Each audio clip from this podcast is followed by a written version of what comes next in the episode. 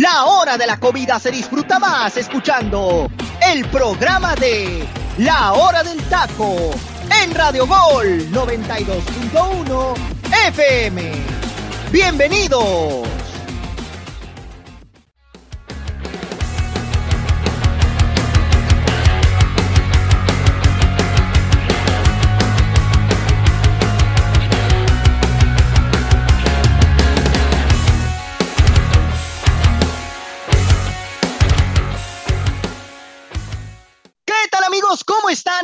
Buenas tardes para toda la gente que nos escucha en este momento en el centro del país. Muy buenos días para todas las personas que nos siguen en el Pacífico. Me da muchísimo gusto saludarles. Mi nombre es Freddy López y esto es La Hora del Taco. Y el día de hoy les traemos un programa cargadito de información y obviamente bastante debate porque hay mucho que platicar en torno a lo que se abordó en la Asamblea de Dueños y bueno, vaya que va a haber cambios para el próximo torneo.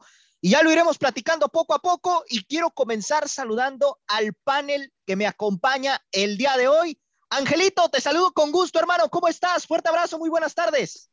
Hola, ¿qué tal, Freddy? Te saludo igual con gusto. Muy buenas tardes a nuestra audiencia. También un saludo para mis compañeros José Luis y José Ramón. Ya lo acabas de decir precisamente, ¿no? Lo que se habló en la Asamblea de Dueños, puntos muy importantes, pero sobre todo el medular, darle prioridad a selección mexicana, sabiendo que es en año mundialista, para que no haya ningún pretexto para el director técnico argentino de que no tuvo tiempo, que los torneos se empalmaron y no hubo ese, ese momento de preparación. Bueno, hoy el Tata Martino no va a tener ese pretexto y va a poder disponer de los jugadores que él quiera y sobre todo le sean necesarios para afrontar lo que va a ser la Copa del Mundo en Qatar 2022.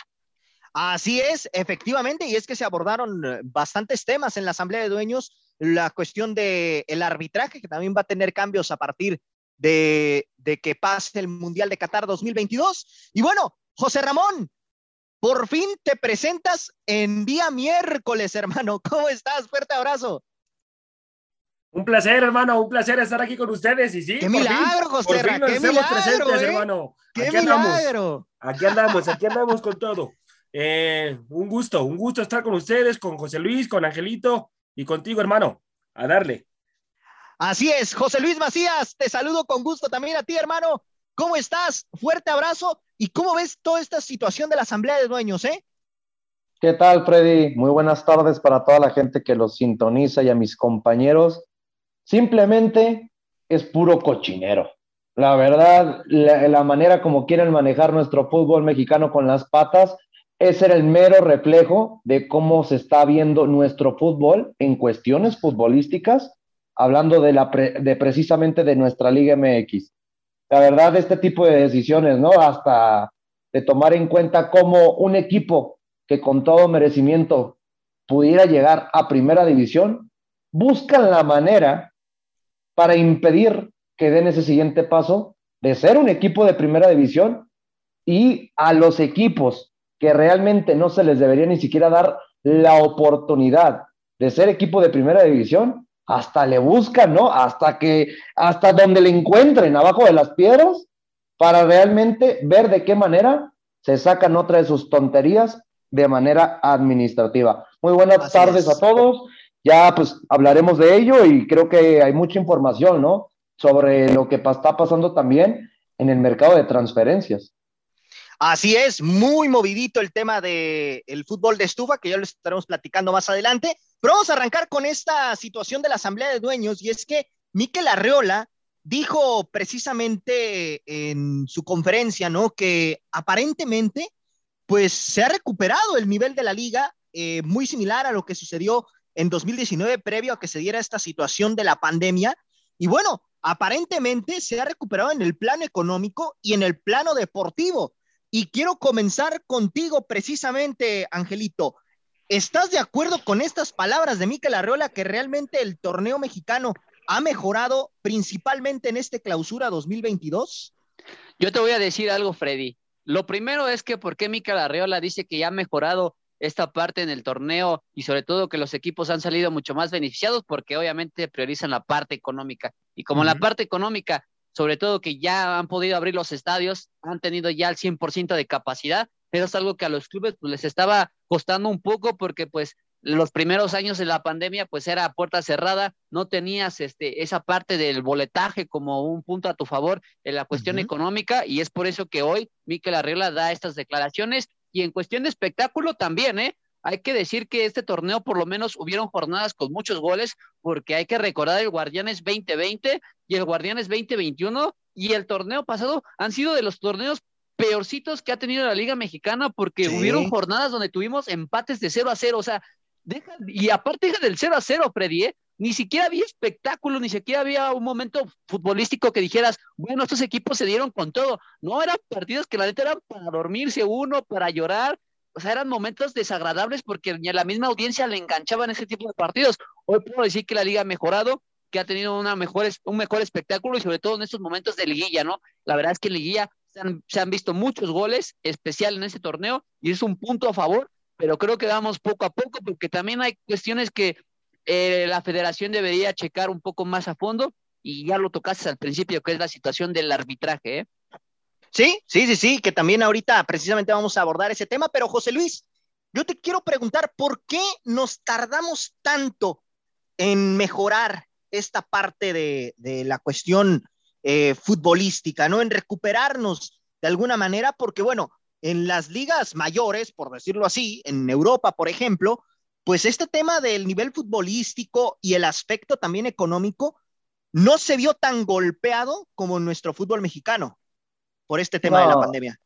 Creo que principalmente fuera sacando una diferencia, ¿no? De lo que es el viejo continente, cómo se maneja en el fútbol europeo, esto de las finanzas, creo que tiene muchísimo que ver en cuestiones de que, a ver, la cura y todo lo cuestión de salud, obviamente por ser países de primer mundo que priorizan la salud de la ciudadanía, pues hubo ese poquito crecimiento de que hasta los mismos clubes de mayor peso, hablando de sus respectivas ligas como la Bundesliga, la Liga Premier de Inglaterra, a sus mismos abonados les ayudaban a conseguir la misma vacuna. Imagínense el, el, nivel de integridad que tiene cada uno de los clubes con la gente que es sus aficionados, sus, sus fans, sus barras, como lo quieran llamar.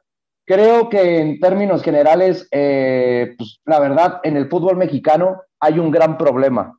Tardaremos muchísimos más tiempo, Freddy y compañeros, en seguir creciendo.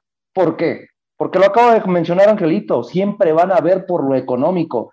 A la gente que realmente es dueño de estos equipos, de los 18 equipos de nuestra liga local, le interesa un comino, con todo respeto, la salud, la seguridad de cada uno de nuestros aficionados, gente que integra el cuerpo técnico, porque hemos, nos hemos dado cuenta que ninguna de las personas es indispensable. Poco a poco, realmente vemos el reflejo de lo que quiere plasmar nuestra Liga MX, sabiendo que lo que más le interesa es lo económico, y ahí está el mero ejemplo. ¿Dónde es donde más consiguieron economía, ingresos, en, en todos los aspectos, en el bendito repechaje del fútbol mexicano. Y fue la clave para que hoy en día, que hoy estaremos platicando de cuánto vale el boleto más barato de una final del fútbol mexicano, es cuando te das cuenta que los de la Federación Mexicana de Fútbol buscan su octubre apenas pasando a mayo. Y te voy a dar un dato muy rápido, Freddy, perdón. Adelante, adelante. hay que recordar que la Federación Mexicana de Fútbol ha firmado un nuevo contrato con Zoom por más de seis años y sobre todo la cuestión económica de por lo menos priorizar jugar cinco partidos al año en los Estados Unidos, ¿eh? Entonces también siempre, siempre lo primero va a ser lo económico. Primero los, que deja. Los moleros presentes. ¿eh? Exactamente, José Luis, los moleros se van a venir a más no poder, y, no solamente la varonil, ¿eh? también está inmiscuida la, la selección femenina, ¿eh? Sí. ¿eh? Entonces, va, a jalar parejo. Así es, y aquí el tema es que, bueno, durante los próximos cuatro años, hablando de la selección mexicana, no va a tener un proceso mundialista, puesto que va a ser local. Entonces, ahí nomás les encargo los partiditos que nos vamos a tener que aventar, ¿eh? Durante este, estos cuatro años que no va a haber eliminatoria.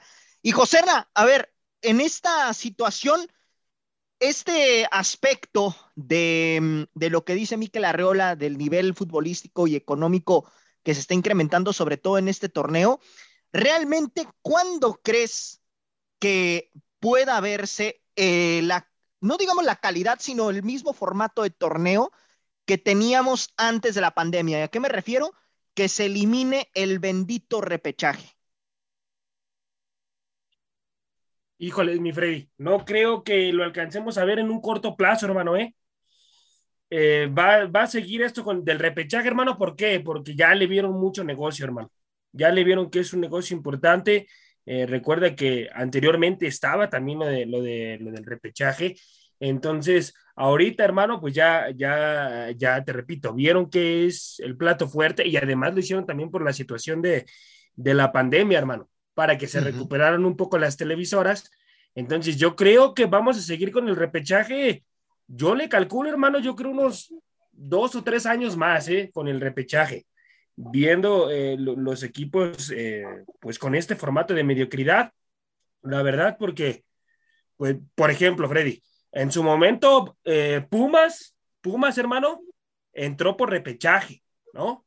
Que, si, que, si, que, si, hubiera competido para entrar en los primeros ocho, no creo que hubiera tenido equipo para, para poder competir y entrar dentro de los primeros ocho.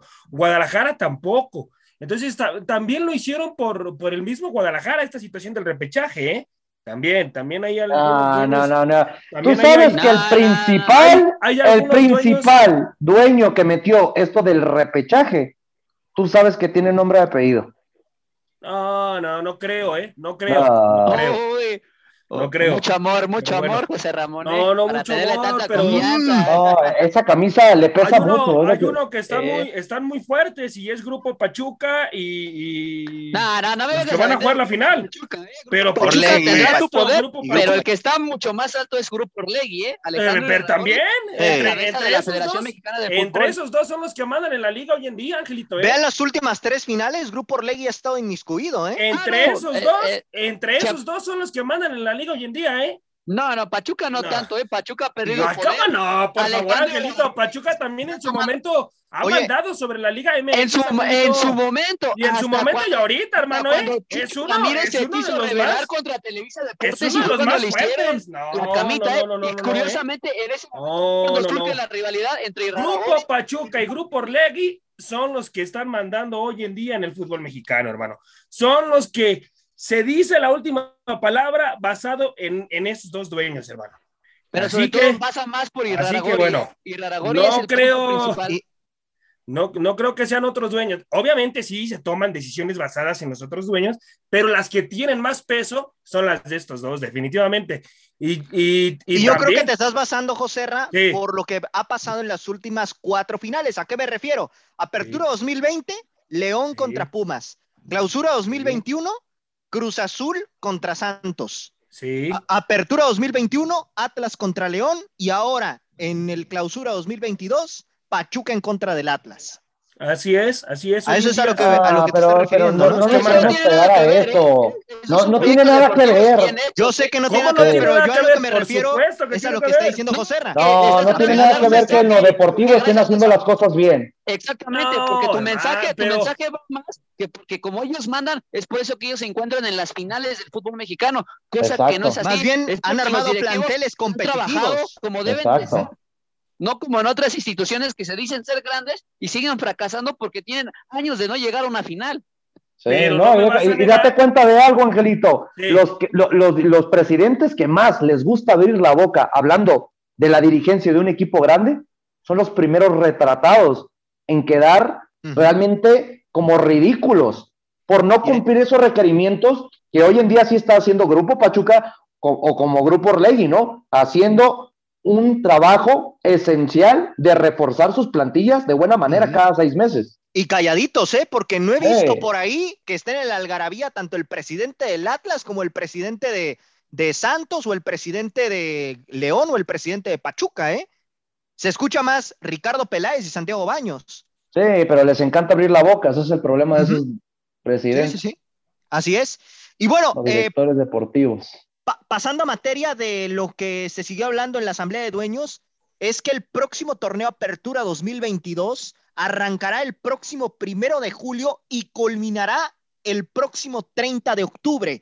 Además, se dice, más bien, se ha confirmado que habrá tres jornadas dobles, así como también dos fechas FIFA en las cuales no va a importar que la liga se, se esté jugando, ya que no se va a detener el torneo a pesar de que estén esas famosas fechas FIFA. Los equipos jugarán sin seleccionados. Angelito, ¿qué opinas acerca de esta medida que, que ya se, se está tomando para el siguiente torneo, tomando en cuenta lo del Mundial? Pues que ojalá se cumpla, ¿eh, Freddy? Porque pasa siempre lo mismo en momentos mundialistas donde pareciera que le van a dar prioridad a la selección mexicana, pero al final los mismos equipos suelen ser los egoístas y al final deciden los directivos, ¿sabes qué? No te voy a poder prestar mis jugadores, ¿por qué? Porque en este momento estamos jugando instancias definitivas en el torneo, a lo mejor estamos en un mal momento y queremos trascender o queremos borrar ese mal momento. Y hay, y hay que recordar que hay directivos que al final luego se niegan a prestar sus jugadores. No vamos lejos. Uno de los casos fue Chivas en su debido momento, cuando Ricardo Peláez no quiso prestar a algunos jugadores de Chivas más que los que eran banca, ¿no? Entonces, también en ese aspecto, ojalá los directivos se mantengan firmes y sea un trato unánime de que cuando se llamen algunos seleccionados, por más titulares que sean, por más indiscutibles que sean, tengan que ir a selección, porque como lo comenté en un principio, lo que se habló con este propósito de hacer un calendario y empezarlo el primero de julio y terminarlo el 30 de octubre, es para que toda la parte de noviembre puedan trabajar selección mexicana sin ningún problema previo al Mundial y sobre todo que el Tata Martino tenga esa oportunidad de disponer jugadores y no que al final tenga que estar batallando con directivos para que le, den, estén dando la negativa o que otros jugadores no vayan porque le dar prioridad a su club. Aquí como tal, ojalá y se cumpla que los seleccionados llamados vayan y respondan como tiene que ser. Oye, pero a ver, compañeros, aquí hay un problema. Tanto decimos que qué buen trabajo de la directiva por, por el manejo de, de que se anticiparon, ¿no? Hablando de que tienen un mes todavía anteriormente de preparación a Qatar 2022. Para mí, la verdad, es una falta de respeto para el deportista, porque lo vas a exprimir a ah, como de lugar como si fuera una máquina. Justo eso quería llegar. ¿Qué tanta ventaja o desventaja es esta situación que van a implementar para el futbolista? imagínate, pero, Fred, disculpa, imagínate que un futbolista fundamental de la Liga MX que está en su mejor momento, como Alexis Vega, se llegue a tronar por el exceso de partidos. José Luis, puede pasar. Puede venirse una lluvia de lesiones de futbolistas puntuales que pueden ir a la selección por eso, ¿eh? Y, es que aquí el tema es de que no van a tener descanso esos jugadores, porque van, a, van a tener los partidos con su equipo y además la selección mexicana. Y no es como que le vayan a dar descanso a, su regreso. O sea, obviamente si su equipo está en las finales, no le va a importar nada al, director técnico de, de respectivo equipo el meterlo y arriesgarlo a que se pueda lesionar, ¿eh? También no por algo, no por algo este mundial ha sido tan polémico, precisamente por la parte de la candidalización. O sea, ¿cómo fue posible que hayan decidido darle a un país, sabiendo que a lo mejor en estas fechas no son tan condiciones óptimas por las situaciones climatológicas y lo hayas preferido recorrer hasta diciembre? Obviamente sabemos que el dinero fue lo principal para decir que FIFA haya aceptado, pero o sea, entiendo también la postura de esos equipos que se han pronunciado en contra de este mundial porque sabemos que es antinatural para los deportistas, ¿no? Porque no van a tener ese periodo de descansos para que en estas fechas estuviéramos ya previo a un mundial y no esperarnos hasta diciembre, porque no solamente va a pasar en México, van a pasar en otros países donde igual los mismos futbolistas van a ser exprimidos a más no poder por las condiciones de que van a tener que afrontar un mundial, de jugar partidos para prepararlos y también no van a tener ese descanso hasta diciembre y van a tener una semana y después los que continúan su liga van a jugar, o sea, prácticamente van a estar al borde no, deja tú las maneras estrictas como lo maneja la Liga Premier de Inglaterra. Eso es lo que a mí me llega a preocupar. Tanto hablamos de la Liga MX, pero obviamente una, una liga de primer mundo sabe cómo calendarizar los partidos para, según esto, no afectar a los futbolistas, pero el exceso de partidos, hablando de entre clubes y selección nacional, tarde o temprano te pesa. Y es cuando, ¿cuántas veces no hemos visto procesos de que decimos, no puedo creer que este mundial no va a ir esta figura. ¿Por qué? Porque se termina lesionando. Y uno de los temas excesivos que les voy a dejar en claro, hablando de nuestro fútbol mexicano, ¿eh? ¿Se acuerdan de ese exceso de manejo del Chapito Montes? Ah, sí, que se lesiona previo al Mundial de los Brasil. que, dicen que es una falta así, crimen. Sí, es criminal la falta y lo que tú quieras. El segundo Castillo. Ajá, exactamente, pero fuera de la falta, ya traía la carga del buen, del buen trabajo que traía con León, de lo que venía de hacer en las eliminatorias, de ver salvado a la selección mexicana y llevarla a Brasil 2014. Todo eso conlleva un proceso y el músculo, pues obviamente se termina tensando, se termina desgarrando porque no soporta esa presión. Ese es el problema del ser humano, ¿no? Que no terminamos siendo máquinas para que nos puedan exprimir de la manera como lo hacen en nuestra Liga MX. No, y aparte en aquella ocasión, Montes venía de ser campeón con el León apenas un mes antes de que se diera el partido contra Ecuador. Era el bicampeonato, imagínate. Era el bicampeonato, exactamente. Fue la, vez que se tronó, ¿verdad? La vez que se tronó la y el peroné. Sí, sí, sí, correcto. Fue en, los Estados Unidos en un partido amistoso contra Ecuador. Pero también, lamentable, ¿no? también, fue el ímpetu del futbolista, ¿no creen, muchachos? Como que, como que fue eh, acababa de hacer un golazo, si no me equivoco, en ese partido. hizo un zapatazo de fuera del área. Sí, Entonces, en la siguiente jugada es cuando en el ímpetu, me parece, va al choque y, se termina por partir la pierna de forma impresionante. Pero es que es, es es un simple, ese es un simple ejemplo. ¿Cuántas veces no hemos visto que futbolistas que realmente en México no ocupan una Copa del Mundo tarde o temprano no llegan a ir por lesiones? ¿Y esas lesiones por qué se llegan a dar? Por exceso, por exceso de trabajo. De, trabajo, exactamente. Y es que aquí, por ejemplo, digo, la final se juega el próximo domingo 29 de mayo, ¿no?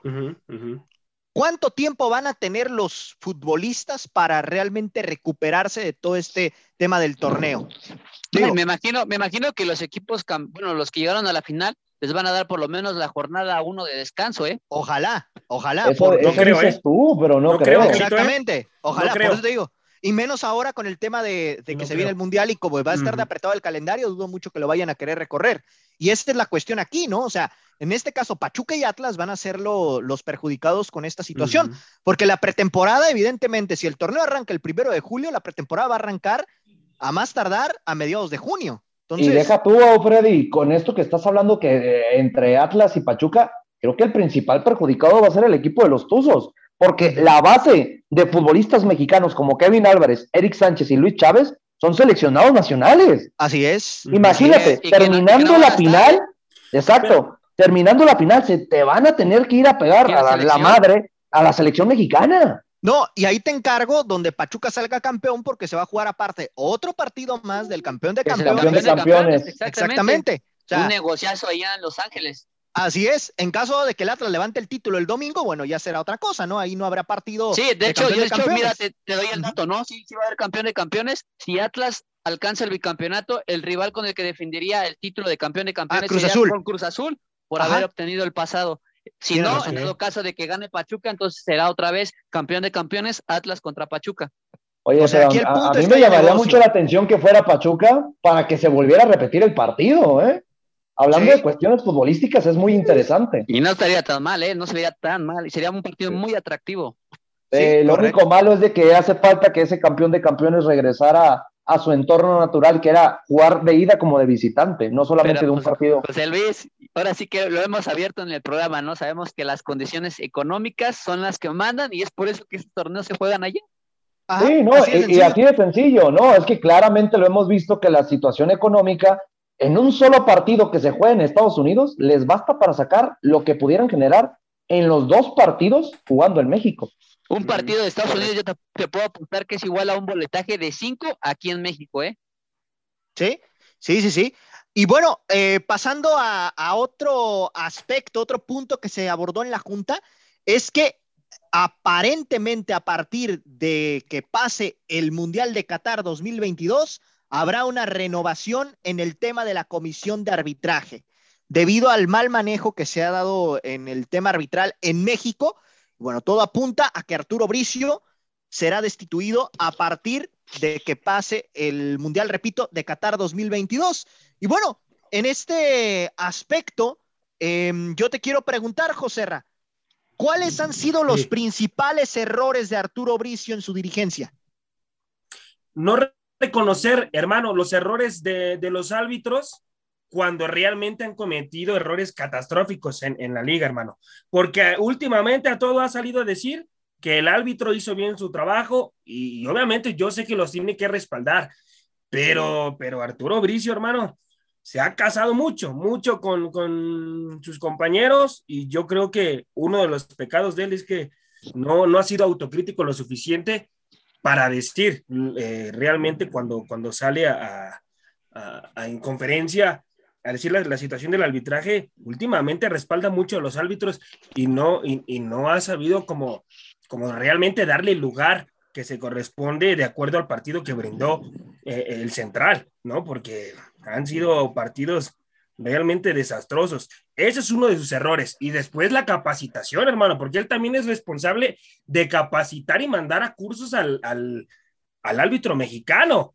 Entonces, tampoco como que se ha preocupado mucho por, por mandar realmente a capacitación como tiene que ser al futbolista mexicano, eh, al futbolista, al, al, arbitraje mexicano, hermano. Realmente no se ha preocupado lo suficiente y una tristeza, porque yo pensé que cuando él llegó, yo dije, estamos en buenas manos estamos en buenas manos porque pues es una, eh, fue un árbitro reconocido en su momento eh, y, ahora sí que un árbitro que sabía lo que iba a hacer, pero bueno, fue un desastre realmente lamentable. Yo creo que la capacitación, hermano, la capacitación también ha, ha dejado mucho que desear.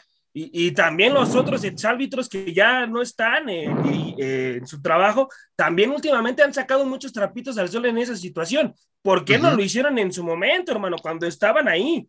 Porque obviamente también es, es mucha corrupción en el arbitraje en el, fútbol mexicano.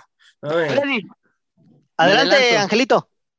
Arturo Bricio cumplió su propósito y era lo que tenía que hacer. Lo demás era, les valía un comino lo que hicieran los directivos mexicanos, sobre todo con la responsabilidad de Arturo Bricio como presidente de la Comisión de Arbitraje. Su principal tarea para llegar a esta presidencia era desaparecer a la famosa AMA, Asociación Mexicana de Arbitrajes, retirando a Paco Chacón, a Paul de Gadillo y a otro árbitro que no recuerdo su nombre. Esos tres principales. Marco Antonio Rodríguez, ¿no? Si no me equivoco. Eh, no, Marco, no, el Chiquimarco no. El Chiquimarco, no, retirado.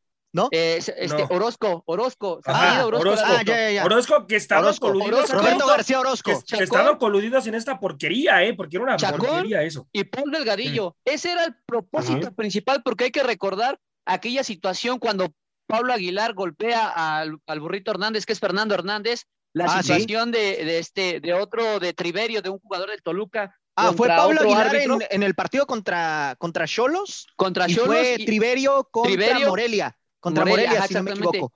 Y fue que ahí los árbitros detuvieron una jornada, ¿eh? Sí, la jornada 10.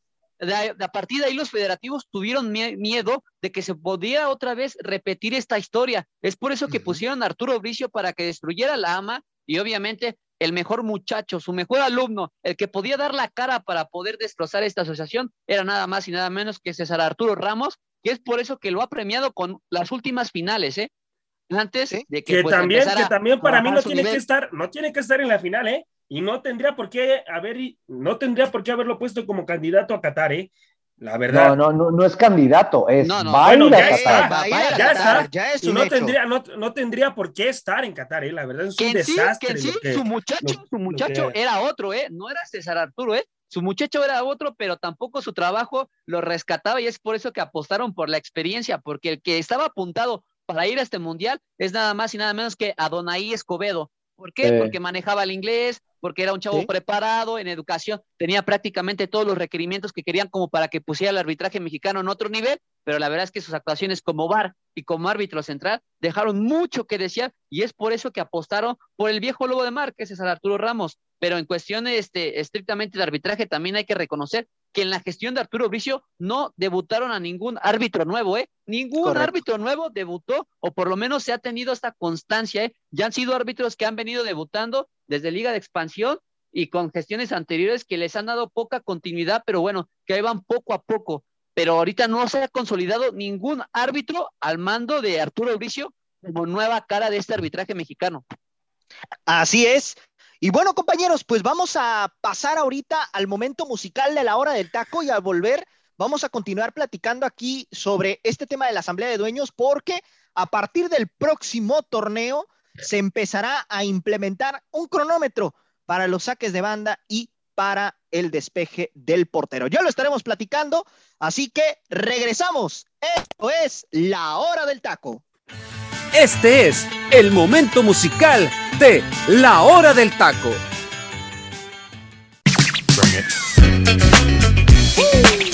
What, what, What? What?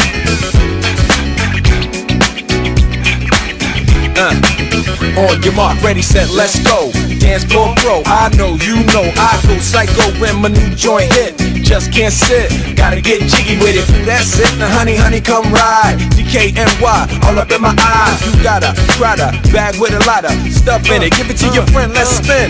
Everybody looking at me, glancing at the kid. Wishing they was dancing the jig here with this handsome kid. Sick a cigar right from Cuba Cuba. I just bite it. It's for the look, I don't light it. Ill way to ammo on the hand, stay on play. Give it up, jiggy, make it feel like foreplay. Yo, my cardio is infinite. Ha ha, Big Willie styles all in it. Getting jiggy with it. Getting jiggy with it.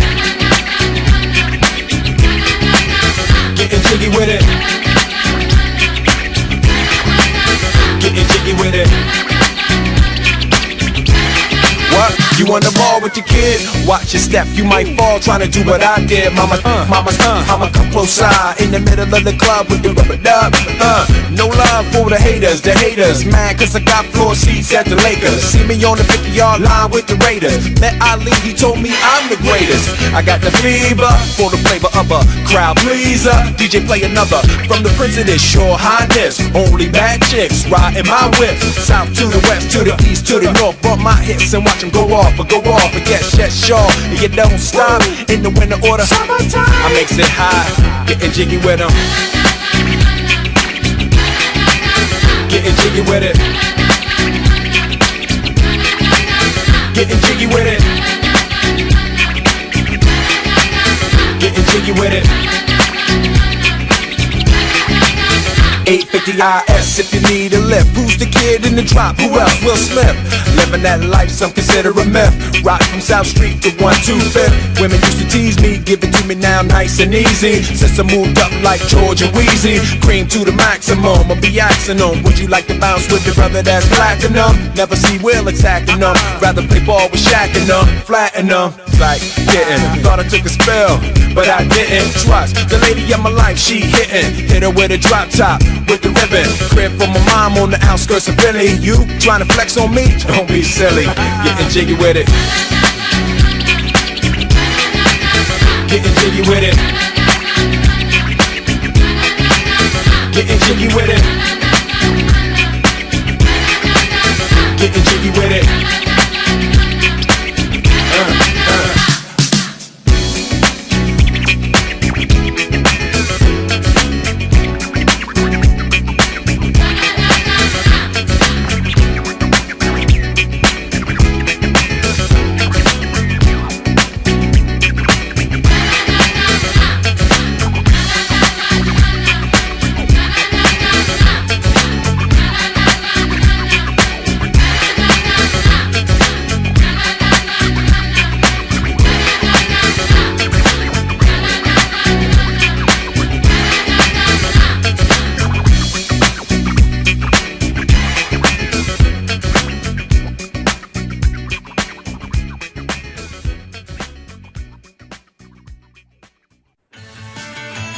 Este fue el momento musical de La Hora del Taco. Estamos de regreso, mi gente. Esto es la hora del taco. Y bueno, vaya rolón que nos ha dejado el teacher Delfino Cisneros, al cual, por supuesto, le mandamos un saludo. Angelito, ¿qué opinas de la canción, hermano? No, pues una tremenda rola que nos deja el teacher Delfino. Estamos hablando de en el año de 1997, Getting Jiggy With It, una canción interpretada por William Smith en su disco que se llama Big Will Styles, que como lo comento, salió en 1997, la canción basada en un sample de He's the Greatest Dancer de Sister Sledge, y más que nada un coro muy rapero y sobre todo esta parte funky, ¿no? Correcto. Sabemos que que William Smith está influenciado por esta música afroamericana, sobre todo la parte del rap. Hay que recordar que venía también de hacer una serie llamada El Príncipe del Rap.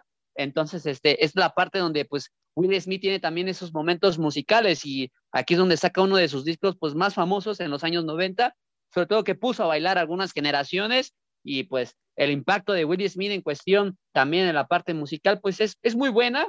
No, no, dejó un gran legado como si la parte cinematográfica, pero en la parte musical sí dejó una que otras canciones muy buenas como para admirarse y para ser disputables como una de estas, ¿eh?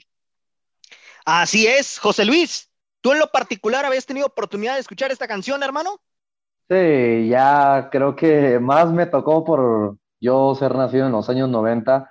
Esta etapa musical de Will Smith realmente dejó una marca, ¿no? De que con las pocas canciones que sacó tuvo mayor relevancia y era cuando realmente se empezaba a, a valorizar de que pues fuera de ser un buen actor, tenía dotes, ¿no? De realmente poder ser eh, cantante. Y aquí es cuando nos damos cuenta que no solamente lo ha hecho él a lo largo de los años. No sé si ustedes recuerden que fuera de que su hijo, actualmente que también es actor, se ha dedicado también a la industria de la música y no lo ha hecho de mala manera tiene buena escuela de su señor padre, sin ninguna duda. Sí, así es, así es, efectivamente. Y bueno, compañeros, pues vamos a continuar aquí con el programa. Gracias al Teacher Cisneros nuevamente por la canción que nos deja el día de hoy. Y bueno, eh, continuando con este tema de la Asamblea de Dueños, eh, pues bueno, se mm, ha dado a conocer que a partir del próximo torneo se, se comenzarán a hacer pruebas eh, por, primera, por primera ocasión con un cronómetro eh, y bueno, esto será a partir del primero de julio, es decir, desde la primera jornada.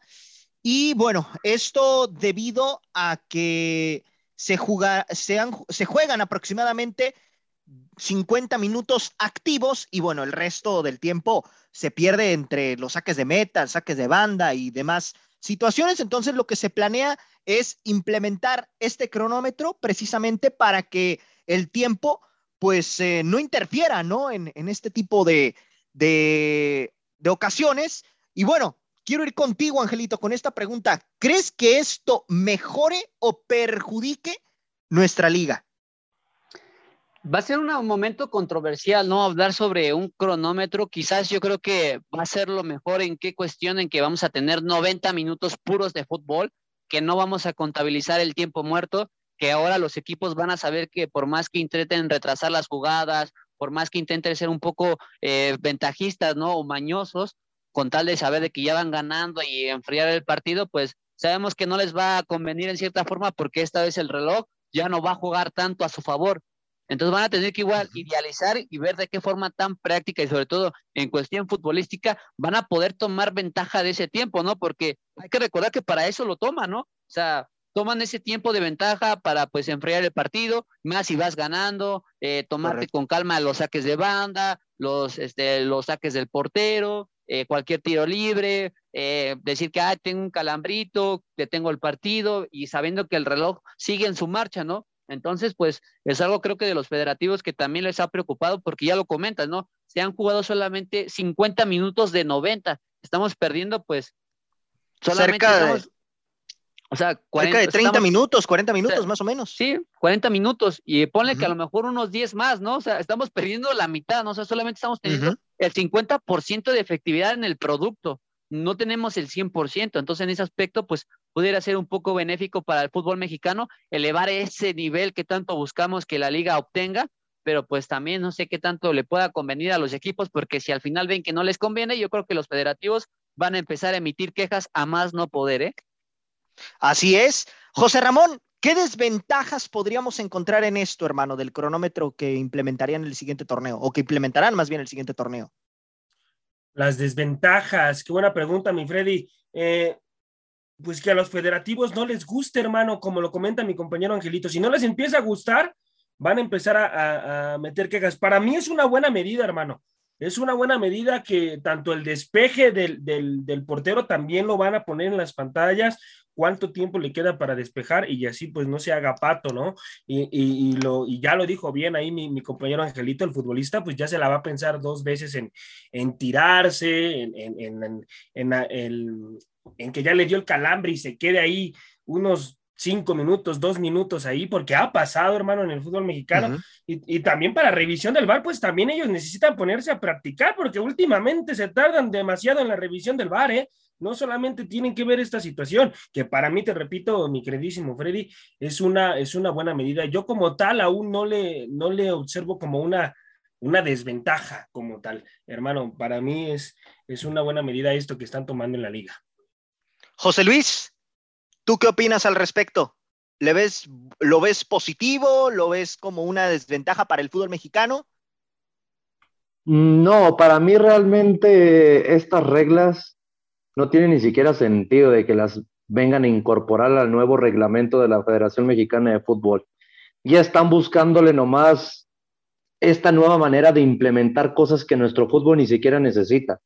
Aquí es. Pues en general, ¿no? El fútbol en general no, no, no creo que lo necesite. Eh, es que realmente no lo necesita, pero está hablando de nuestra liga local, que es donde le están dando la prioridad a este tipo de reglas, realmente es para que nos demos cuenta o, o traten de taparnos los ojos con las manos, ¿no? De que, que veamos que sí están trabajando de una manera rentable, pero no, la verdad yo este tipo de reglas no las veo ni siquiera nada beneficiarias para nuestro fútbol a nivel nacional como internacional. Yo creo que aquí es una manera de ver nomás cómo les gusta perder el tiempo.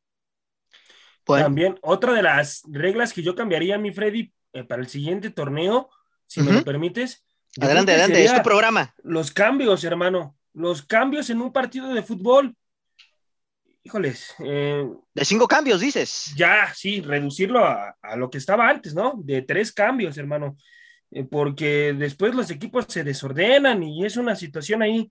Pero eso ya es cuestión táctica de cada entrenador. Ya. Luego, hay, hay entrenadores que ni siquiera explotan sus cinco cambios, ¿eh? utilizan los tres de forma nominal. Y, aparte esto, yo lo, veo más benéfico por el lado de que si se te lesiona un, jugador y no has hecho tus cinco cambios, puedes ahí implementarlo. Y luego lo de la situación también de los cambios, hermano, para mí es una falta de respeto hacia el futbolista que, que lo metas ya faltando un minuto. Faltando un minuto para que acabe el partido, vas y, y le dices al futbolista que, entre al campo. Es cuestión táctica, José Rato, tú no eres el entrenador. Sí, eh, además eh, no eh, solamente es para cambiar un partido, o sea, no, y, ya ha visto ese minuto te puede cerrar un juego, ¿eh? No, pero, o sea, es que hay futbolistas que ya se, se, se han molestado por esa situación, ¿eh? De que pero es que el arbitraje no tiene la culpa, José Ra. Estamos hablando que son cuestiones tácticas de cómo mantener resultados. No, Ahí más que nada el entrenador es el que le está... Yo no digo el futbolista con el entrenador, ¿eh? Los futbolistas se han molestado con el entrenador porque por eso pero el arbitraje ahí del entrenador ahí no interviene tanto el árbitro. personal. Correcto. Y bueno bajo esta situación ya para ir cerrando el aspecto de lo que se habló en la asamblea de dueños también se dio a conocer que Grupo Caliente tendrá una prórroga para la venta del Club Querétaro debido a que bueno después de los sucesos lamentables que se suscitaron el pasado 5 de marzo Grupo Caliente aparentemente tenía que quedar, eh, tenía que tener más bien, tener la venta finiquitada a finales de este mes de mayo. Y bueno, todo apunta a que eh, le darán una prórroga mayor. No se dijo exactamente de cuánto tiempo, pero lo que es una realidad es que Grupo Caliente tiene que vender al equipo de Gallos para eh, solventar esta situación de lo que se suscitó el pasado mes de marzo. Oye, Freddy, se estipula que puede llegar a ser un año, ¿eh? Sí, sí, sí, sí. No, y aparte, Freddy, ¿quién se va a atrever a comprar un equipo, invertir en un equipo donde sabes que no ah. vas a poder meter afición, donde tienes que, pues, prácticamente jugártela con puras pérdidas, ¿eh? Ahí te va, ahí te va una, una otra cosa que me llama mucho la atención. Y es que en esta semana, precisamente los tiburones rojos del Veracruz emitieron un comunicado en donde dijeron que prácticamente habían solventado todas sus deudas y que estaban listos para regresar a primera división. Obviamente, esto lo manejaron en la cuenta oficial de los tiburones, sin embargo, en ningún momento hacen alusión a que pudieran comprar la franquicia de Querétaro. Sin embargo, conociendo cómo se mueve nuestro fútbol mexicano, por ahí está esta situación. Pero aquí, pero aquí, el tema, José Ra, es que si Fidel Curi está al frente del equipo, dudo mucho que los federativos le vayan a, permitir. Ya no va a ser Curi. Esa es la cuestión. Esa es la cuestión. Ya no va a ser Fidel Curi. Fidel Curi ya no tiene una buena relación con los dueños del fútbol mexicano, ya no lo quieren ha vetado para empezar. exacto. primero por Alejandro Iraragori, o sea, exacto, correcto. Eh, no, ahí está, ahí está su enemigo principal, Angelito. Y, es que casi lo quería agarrar a golpes. Ajá. Ahora, bajo esta situación, ¿realmente creen que esto se pueda dar para el siguiente torneo? De que los tiburones adquieran la franquicia de Querétaro y regresen. van, a, hacer hasta lo imposible. Y anda, anda, anda un empresario muy fuerte, Freddy, ¿eh? Anda un empresario muy fuerte interesado en los tiburones, hermano, ¿eh? No, pero para la siguiente temporada yo creo que si llegáramos a ver una incorporación de los tiburones de nuevo en primera división, podría ser después de un año y medio. O tan pronto no lo veo. Sí, yo también está complicado. ¿eh? un año y, está complicado. Pero bueno, más que nada hacía la pregunta por el comunicado que emitió Veracruz y ya sabemos cómo se mueve nuestro fútbol mexicano. No, y recuerda, y recuerda, Freddy, que necesitan presentarle el proyecto a la liga como tal. Del, Correcto. Pero, pero, no les creas todo, Freddy, a, a, los comunicados que meten los clubes. Recuerda ah, que Jaguares, Jaguares hace poco, ¿qué puso? Sí, que Jaguares también estaba habilitado y que podía regresar y todo ese eh, ¿Y, dónde está Jaguares ahorita? Más que muerto. Ni siquiera existe la franquicia ya. Correcto. Correcto. Nada más queda la cuenta de Twitter y de Facebook. Y de Facebook, así es. Pero bueno, más que nada lo quería poner ahí como apunte. Ya veremos eh, a, lo largo de las próximas semanas qué es lo que termina sucediendo con la franquicia de Querétaro. Así que aquí estaremos pendientes de esta situación. Y bueno, compañeros, pasando a materia de lo que le gusta también a la gente, el tema del fútbol de estufa, que ahora sí está poniéndose caliente la cosa.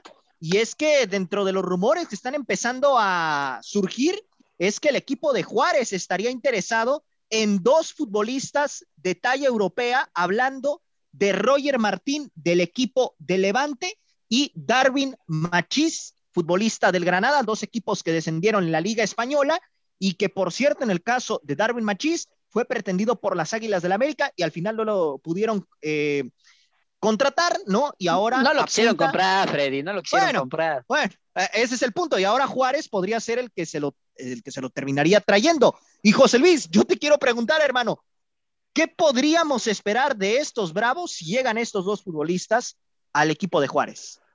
Pues principalmente ya ver un equipo competitivo en la frontera y no hablando de tus cholos de Tijuana, sino hablando del equipo de Bravos de Juárez, que qué curioso, ¿no? Que quiere traer dos futbolistas que son muy rentables en la Liga Española, como Roger Martí, jugador de Levante, y Darwin Machís, ¿no? Futbolista del Granada. Que hablando de Darwin Machís, sabemos que es más por las cuestiones económicas del equipo de Granada que acaba de descender actualmente a la segunda división de la Liga Española, ¿no? La Liga Smart Bank. Así de que obviamente por cuestiones económicas el equipo de Granada va a buscar desprenderse del futbolista venezolano pero obviamente sin ver el lado económico. Va a tratar de sabiendo en la Liga Española, porque aunque usted no lo crea, nos tienen bien conocidos como ser una, eh, una liga que sabe gastar dinero, ¿eh? Y sabe traer incorporaciones de cualquier parte que nos dé la regalada gana. Así de que yo creo que el equipo español, hablando de Levante y el equipo del Granada, van a aprovechar jugosamente estas oportunidades de exprimir al equipo mexicano. Y dato curioso, los dos futbolistas que pudieran llegar al equipo de FC Juárez vienen de dos equipos que acaban de descender a la segunda división de la Liga Española. Correcto.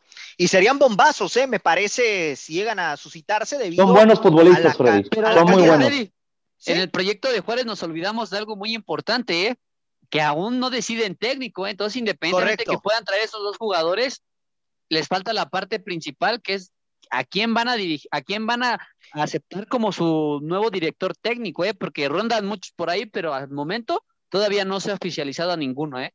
Y es que esto no es nuevo en el equipo de Juárez, porque recordemos que la temporada pasada trajeron a Gabriel Fernández precisamente y también a, Diego Rolán, ¿eh? que había tenido también su paso por Europa. Entonces, este tema de traer futbolistas de, de talla internacional no es algo nuevo para el equipo. Y vamos a ver, ¿no? Porque el caso particular de Gabriel Fernández no tuvo su mejor temporada con el equipo. Digo, realmente con Bravos no tuvieron ningún futbolista una temporada positiva, pero pero bueno, el tema aquí es de que trajeron eh, jugadores internacionales y no les ha funcionado hasta cierto punto este proyecto. Entonces, habrá que ver qué es lo que termina sucediendo.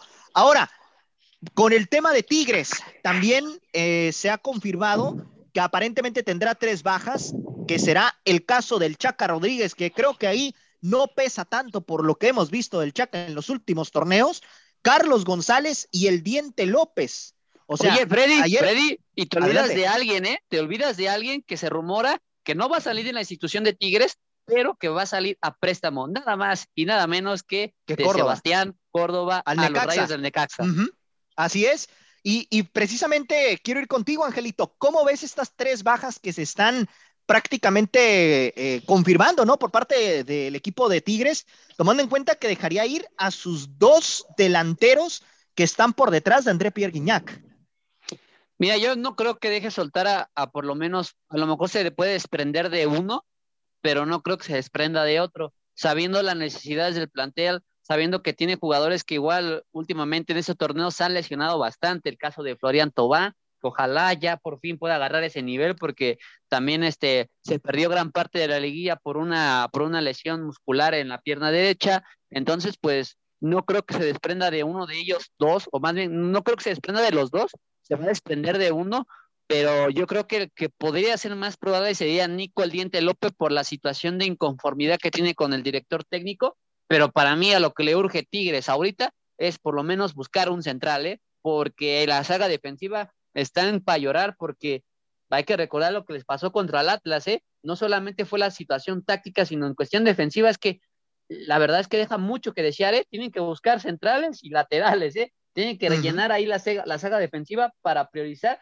y de ahí tener un, un, equipo por lo menos que podamos decir que este Tigres pueda aspirar a una final, porque curiosamente, ¿no? Se queda siempre a la orilla y sobre todo en un punto dramático, ¿no? Que el torneo pasado con León, lo eliminan en los últimos minutos y lo mismo acaba de pasar con, eh, con el equipo rojinero de los zorros del Atlas, ¿no? Lo eliminan en los últimos minutos, entonces... En el último minuto literal. Así es, ¿eh? dos torneos consecutivos en la misma situación, entonces yo creo que por ahí Miguel Herrera debería priorizar, pero sobre todo en la cuestión del ataque, yo creo que ahí sí le sobran jugadores y hasta demás, ¿eh? Y por ahí empezó a sonar que Luis Suárez aceptaría ofertas de la Liga MX, ¿eh, José Luis? Y por ahí estuve escuchando que uno de los equipos que estaba retumbando, ya sabemos que siempre que un futbolista de talla internacional empieza a retumbar en nuestro fútbol mexicano, principalmente se va con los equipos más importantes de México, que en este caso son las Águilas del la América. Sí, pintan que las Águilas del la América, ¿no? Están interesados en el futbolista uruguayo debido a este, estos dos años y medio de fracasos rotundos de no poder realmente llegar a una final del fútbol mexicano, hablando desde que, desde que llegaron a la final del año 2019. Yo creo que aquí ya la presión mediática de la institución azul crema es traer una figura mediática a como de lugar y no por algo, sabiendo de que el Cholo Simeone ya no cuenta con Luis Suárez para la siguiente temporada, fuera de que le queda un año de contrato, pues realmente van a buscarle salida al futbolista uruguayo. Pinta mucho de que equipos grandes del continente, hablando en Brasil, en Argentina y en, la, y en nuestra liga local, hablando que es solamente las Águilas del la América y Rayados de Monterrey, están buscando los servicios. El delantero experimentado que lleva 16 años, ¿eh? 16 años consecutivos jugando en el viejo continente. Creo que será una batalla muy complicada porque no sé si recuerdan que hace un par de meses se hablaba de que Messi iba a invertir en el equipo de Inter Miami y uno de los principales refuerzos que se buscaba era el mismo delantero Luis Suárez para que luego, después del último año de contrato que le quedaba a Leo Messi con el Paris Saint Germain, llegaba a finiquitar y volverse a reencontrar con su mejor amigo dentro y fuera de las canchas. José Luis, te añado un dato más, igual que le decimos Freddy. Lo que se rumora con Luis Suárez es que no estaría jugando para ningún equipo del continente americano. Luis Suárez tiene el deseo de por lo menos tener un año más de competir en Europa y el posible equipo que lo pueda fichar por petición de uno de sus mejores amigos, de su best friend, serían el Paris Saint Germain, ¿eh? Serían el mm. Paris Saint Germain con Lionel mm. Messi y añadiendo lo que comentabas del Inter de Miami, Luis Suárez y Lionel Messi ya tienen casa en Miami. Entonces podemos dar prácticamente un hecho que estos dos jugadores al final de su carrera van a estar jugando en el equipo de David Beckham. ¿eh? Y, les, les, pongo otro dato, ¿eh? se dice mucho, se rumora demasiado en Inglaterra, que el equipo que lo buscaría a como de lugar es el Aston Villa. ¿Casualidad? Sí. No lo creo. ¿Por qué? ¿Quién es el director técnico del Aston Villa en la actualidad? Steven Gerrard, viejo conocido que estuvo con él en, el, Liverpool. En el Liverpool, sí. ¿Y qué otro futbolista acaba de llegar al, Aston Villa que también fue compañero de Steven Gerrard y el mismo Luis Suárez? Coutinho. Cosas curiosas, no lo creo. Realmente aquí llama mucho la atención el buen mercado de pichajes que siempre vemos cada semestre o cada año en el fútbol inglés. Así es, y bueno, vamos a ver qué es lo que termina sucediendo. Y le tenemos un notición a la gente de Rayados de Monterrey, porque Vincent Janssen se queda. Obviamente, esto lo digo de manera irónica, ya que muchos estaban pidiendo ya su salida. Y bueno, en holandés se va a quedar, está respaldado por Víctor Manuel Bucetich y vamos a ver si termina rindiendo, ¿no? Porque realmente fue objeto de crítica constante en el equipo regiomontano por la falta de gol que tenía el jugador. Y bueno, pasando a otra situación, Cruz Azul ya estaría buscando refuerzos. Se habla de que podría llegar Agustín Martegani, ¿no? Procedente del conjunto de San Lorenzo Almagro. Y también se habla de la posible llegada de Juan Bruneta, que estaría llegando procedente del Godoy Cruz. Así que Cruz Azul ahí tratando de buscar. Adelante, Angelito. Y por ahí se les puede caer el fichaje del director técnico, ¿eh? Lo de Diego Aguirre ya se está poniendo en duda, ¿eh? Parece que hay pretensiones económicas donde el director no quiere ceder, por lo menos para firmar con la máquina celeste del Cruz Azul.